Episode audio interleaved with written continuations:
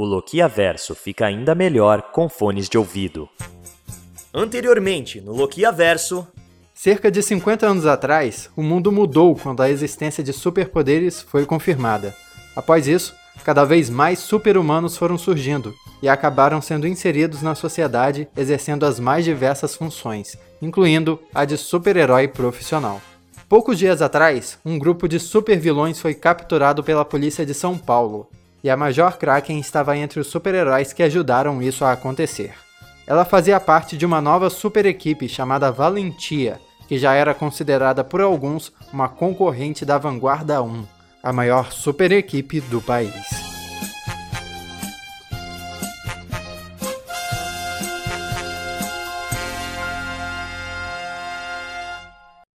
E o episódio dessa semana é intitulado Quem será a próxima vítima? Um inimigo gigantesco chegou!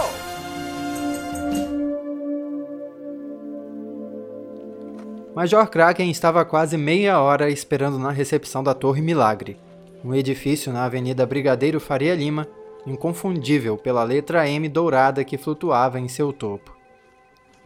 Já estava perdendo a paciência, mas por suas experiências prévias visitando o local, sabia que aquilo era comum.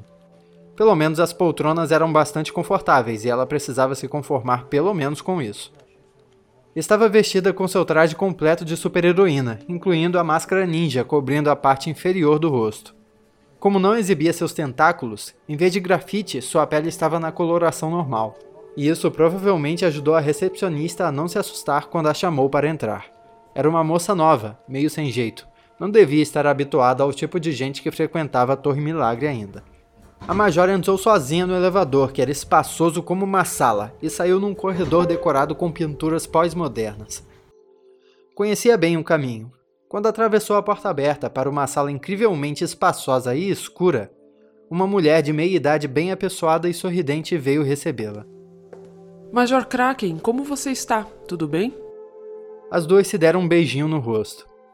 Veio aceitar aquela proposta de ser minha guarda-costas, finalmente? Ah, não. Eu vim porque eu imagino que te consultaram no caso da gangue do Tunada. Eu sei, Major. Eu tava brincando. Esqueci que você não tem senso de humor. A mulher tinha cabelos ruivos artificiais na altura dos ombros e vestia um jaleco azul anil e óculos da mesma cor. Aquela era a famosa Doutora Milagre em pessoa. Maga, cientista, milionária e sabe Deus lá mais o que. A parede no fundo da sala se transformou numa imensa vidraça com vista para a cidade inteira. Com um dia ensolarado que fazia lá fora, o ambiente se iluminou revelando uma mesa e algumas poltronas num canto. Elas foram até as poltronas e se sentaram. Me conta, isso tem a ver com a valentia, não é? Eu tenho acompanhado o seu grupo, fico feliz por você. Sim, obrigada. E obrigada por conseguir um tempo para me receber. Imagina, só não fique pensando que vai sair de graça dessa vez. Eu vou cobrar o favor. No próximo evento que eu te chamar para ser a minha segurança, você vai ter que ir. A Major Kraken só restou abaixar a cabeça em consentimento. Uma funcionária uniformizada trouxe café e bolinhos de chocolate numa bandeja, e elas se serviram. A doutora pediu que deixasse a bandeja sobre a mesa e a funcionária se retirou. Major abaixou a máscara para tomar um gole de café, enquanto a doutora bocejou antes de morder um dos bolinhos. Ai, me desculpe. Estou acordada desde a semana passada e já tô me sentindo cansada. Mas Karen, por que você não veio à paisana? Eu não gosto. Eu só não gosto muito. Depois delas tomarem um café em silêncio, a vidraça escureceu novamente. As paredes ligaram como telas gigantes de computador, e quando as duas se posicionaram no centro da sala, a doutora moveu as mãos e materializou um homem em frente a elas. Era uma imagem tão real que ele parecia estar ali de verdade. Então Doutora Milagre disse: É por causa dele que você veio, não é? O bandido que fugiu. Major Kraken andou até a imagem do indivíduo. Na tela, atrás dele, estava sua identidade real. Bruno Maciel, 24 anos. Já haviam até o batizado com um apelido, um nome de supervilão, Fogarel. Major ainda não havia se habituado a esses poderes da doutora. Na presença daquela ilusão realística, tinha que ficar resistindo ao impulso de puxar a máscara para cima e esconder o rosto, como se estivesse em perigo. A doutora falou: A polícia acha que ele vai sair da cidade. Um carro preto se materializou na sala. O fogaréu se esgueirou para dentro dele, como se estivesse fugindo de alguém, e acelerou através de uma parede. Logo, a mesma parede revelou a cidade lá fora, e o ambiente clareou de novo. Mas ele ainda não saiu. A major afirmou, mirando a paisagem. A doutora Milagre esboçou um sorriso. Uhum, ele ainda não saiu. A sala de repente se tornou um céu noturno. Aos pés da Major estava o M dourado que flutuava no topo daquele edifício. E a seu lado passava um homem em chamas cortando o céu como uma estrela cadente. Durante a fuga, o fogaréu passou perto daqui e a torre registrou essa movimentação no céu. Ele pousou em algum lugar dessa área e está escondido. Agora os meus sistemas estão em alerta. Se ele sequer espirrar alto demais, eu o encontro. Imagino que você vai avisar a Vanguarda 1 se encontrar ele. Pode avisar o meu grupo também? O céu noturno que tomava a sala sumiu. As telas gigantes passaram várias informações rapidamente antes de desligarem, voltando a aparecer paredes normais. Aviso, eu não tenho favoritos aqui, Karen. Só espero que vocês saibam que a Vanguarda pode encarar o seu pro bono como concorrência. Estão com alguma pretensão financeira nisso? Não, só queremos ajudar. Então Karen puxou a máscara para cobrir o rosto e terminou dizendo: Quero compensar os erros do passado. Major Kraken agradeceu e foi virando as costas para sair, quando a doutora Milagre a impediu com a seguinte frase: Mas não é com fogaréu que vocês, nem a Vanguarda 1 deveriam estar mais preocupados.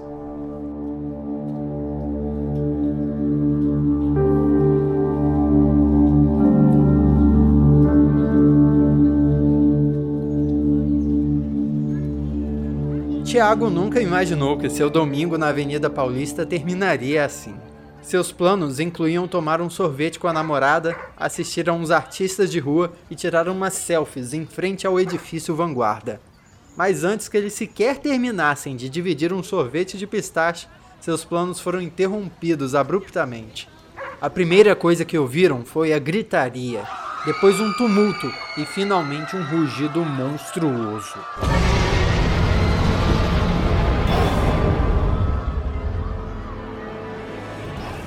Vários metros adiante se ergueu um monstro gigantesco com uma couraça grossa e escura, uma boca deformada e braços longos que alcançavam o chão mesmo estando de pé. Era tão alto quanto os maiores prédios dali, e antes que pensasse se mover, Tiago foi empurrado pelo mar de gente e se perdeu da namorada. Quanto mais barulho o monstro fazia, mais violentamente a multidão se agitava, atropelando qualquer um que caísse. Boa parte das pessoas correu seguindo a avenida, outras se espalharam pelas ruas transversais. Tiago, por algum motivo, se viu aninhado na recepção de um prédio antigo, ainda na Paulista, junto com um grupo de amedrontados tentando se esconder tanto do monstro quanto do tumulto. Se pelo menos as paredes pudessem protegê-los do medo. Tiago fechou os olhos sem querer acreditar. Escutava os rugidos apavorantes do monstro se misturando aos gemidos agonizantes de uma senhora idosa que havia quebrado a perna e ao choro desesperado de uma criança ali presentes. Além do terror, todos compartilhavam um sentimento de desesperança, porque não demorou para perceberem que estavam encurralados, e conforme o monstro parecia se aproximar, o prédio onde estavam tremia mais forte.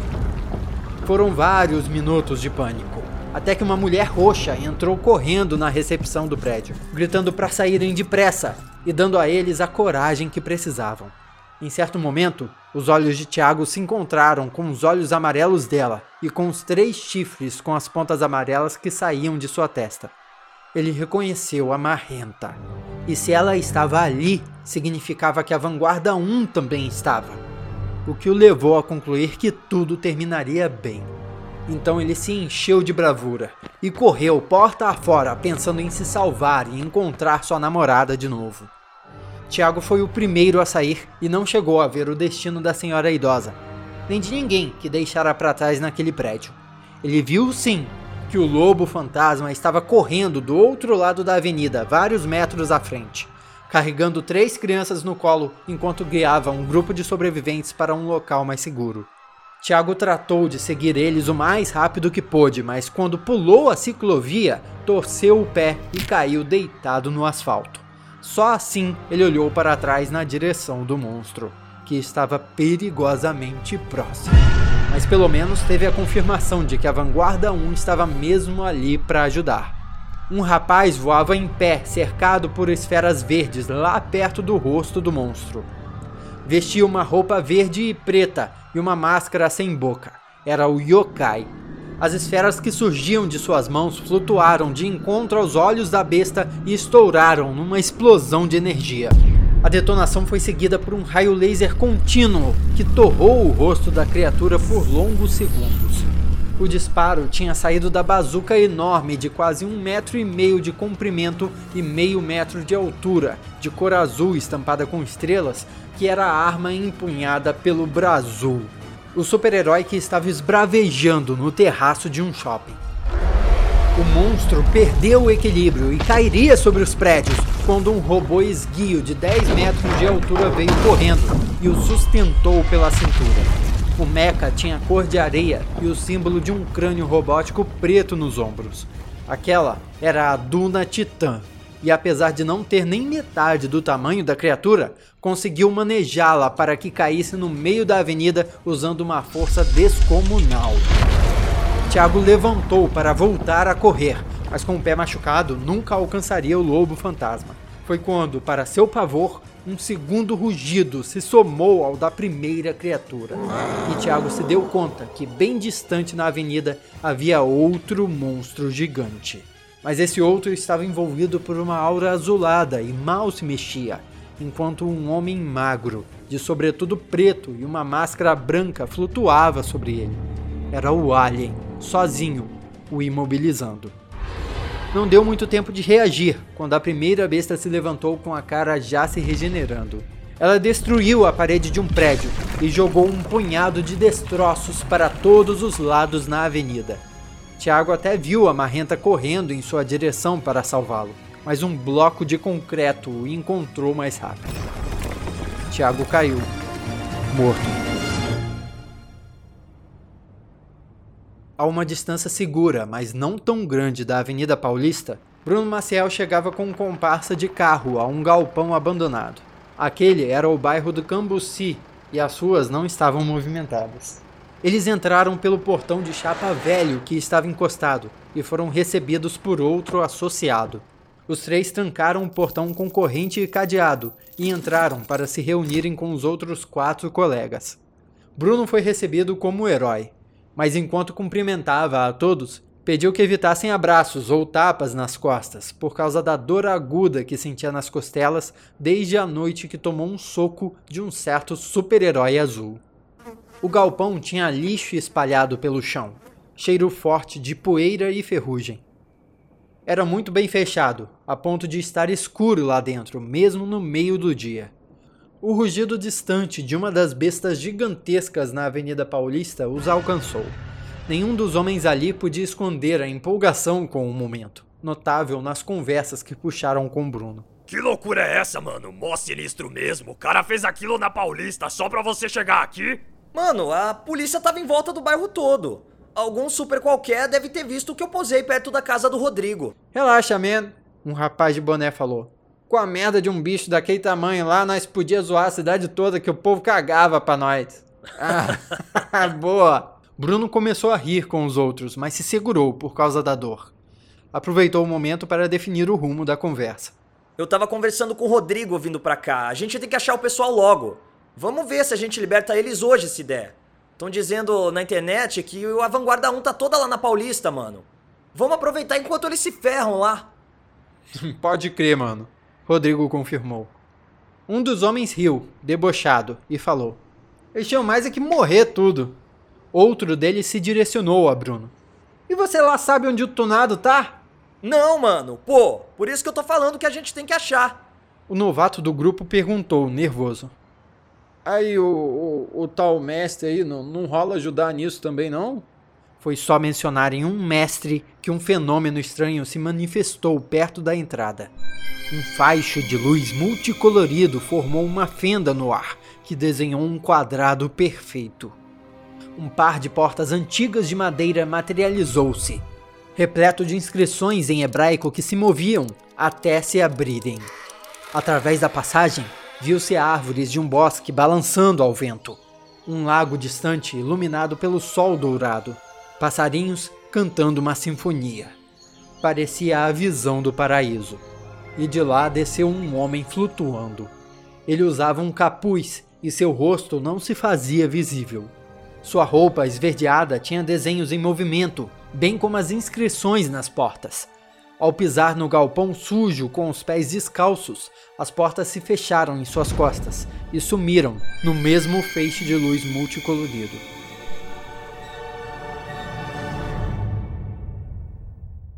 Meus filhos, que alegria ver-vos aqui.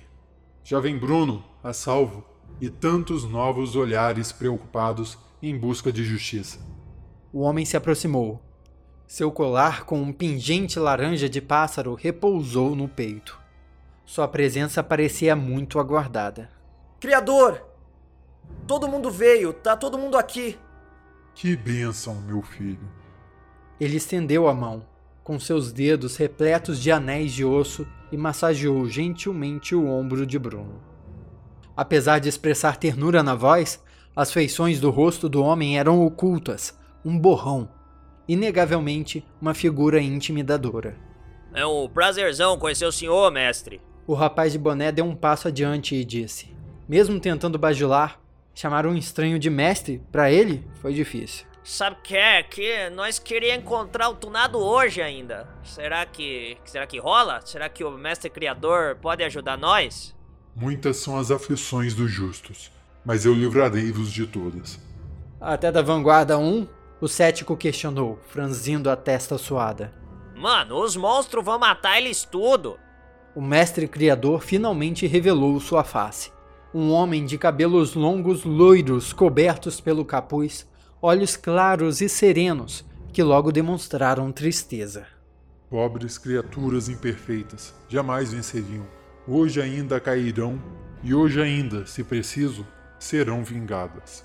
Tal fardo cairá sobre vós, mas não temam, meus filhos. Não vereis seus inimigos como superiores após hoje, mas sim como iguais. Hoje és teu recomeço. Depressa! Vosso tempo escorre como areia em uma ampulheta. Tu! Apontou para um rapaz de boné. Venhas! Precisamos começar.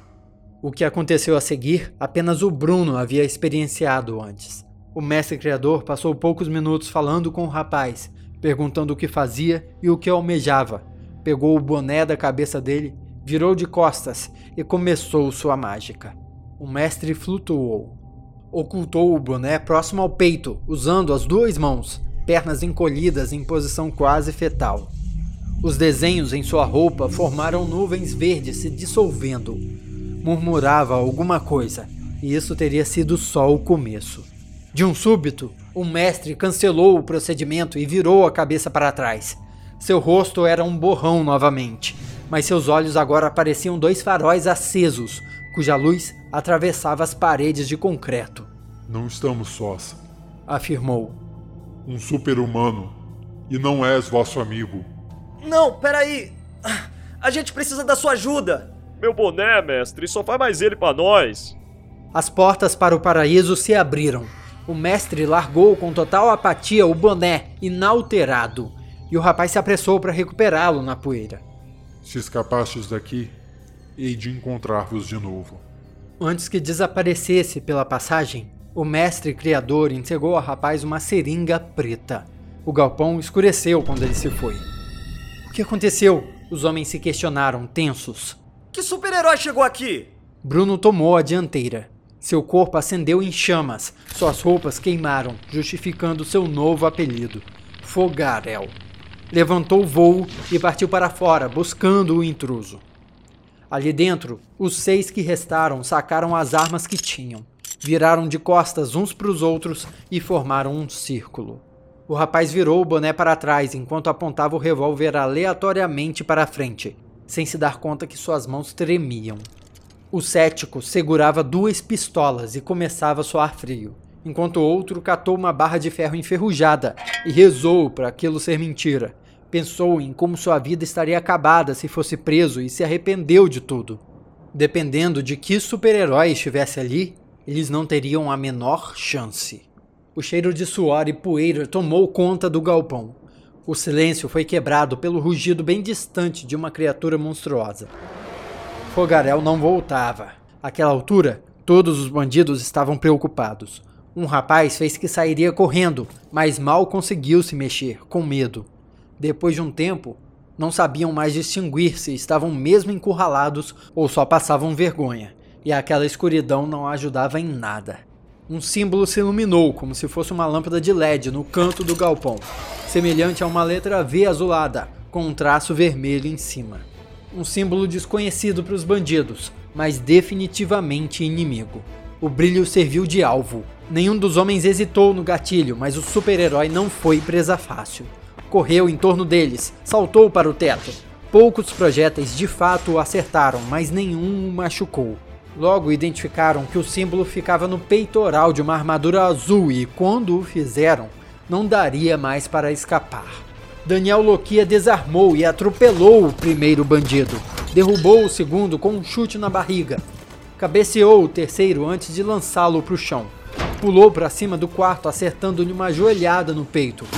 Puxou o quinto pela perna e o fez girar piruetas no ar, para enfim pegar a barra de ferro do último homem que imediatamente se ajoelhou em desespero. Uou, dessa vez foi fácil, Daniel pensou. Nenhum de vocês tem poderes? Cadê o nosso amigo Zé Foguinho? Você! Seu trouxa, não tinha mais o que fazer, mano! Dan não segurou o sorriso por baixo da máscara e imaginou a resposta. E deixar de vir aqui chutar a sua bunda de jeito nenhum! O fogaréu transbordava a raiva, mas pelo tempo que ficou voando parado, não parecia saber como reagir. Em contrapartida, um de seus colegas já havia se arrastado por alguns metros e segurava uma seringa preta vazia. Quando Daniel percebeu, o rapaz estava em convulsão, com os olhos vermelhos arregalados e tumores crescendo no corpo.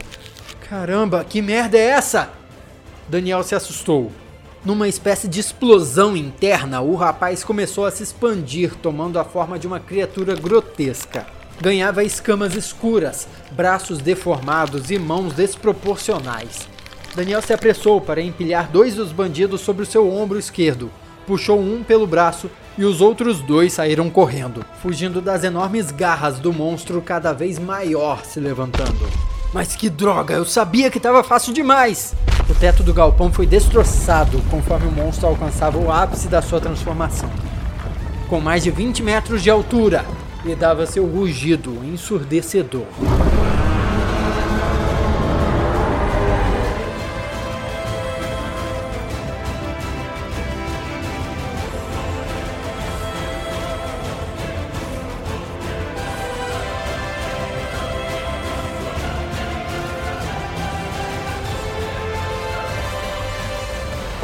Olá, tudo bem? Como vai? Esse foi o penúltimo episódio do Loquia Verso e com ele começa o período de votação para o nome de super-herói do Daniel Loquia. Então, para acessar o questionário e participar, entra aí no seu navegador em bit.ly barra nome do herói. Tudo junto e sem acento. Vocês podem votar até o dia 2 de novembro, ou seja, só uma semana depois desse episódio. Então corre para participar. Aproveita para acompanhar a gente também nas redes sociais. Eu sou o MaidanaLH, o roteiro e a narração são do arroba Miguel Loquia e as vozes femininas da arroba Natália Kreuzer. Essa aí é mais difícil de descrever, mas todos os nossos arrobas estão na descrição desse episódio. Se você quer entrar em contato conosco, também pode mandar um e-mail para contatoloquiaverso.gmail.com. Muito obrigado pela sua companhia e até o próximo episódio.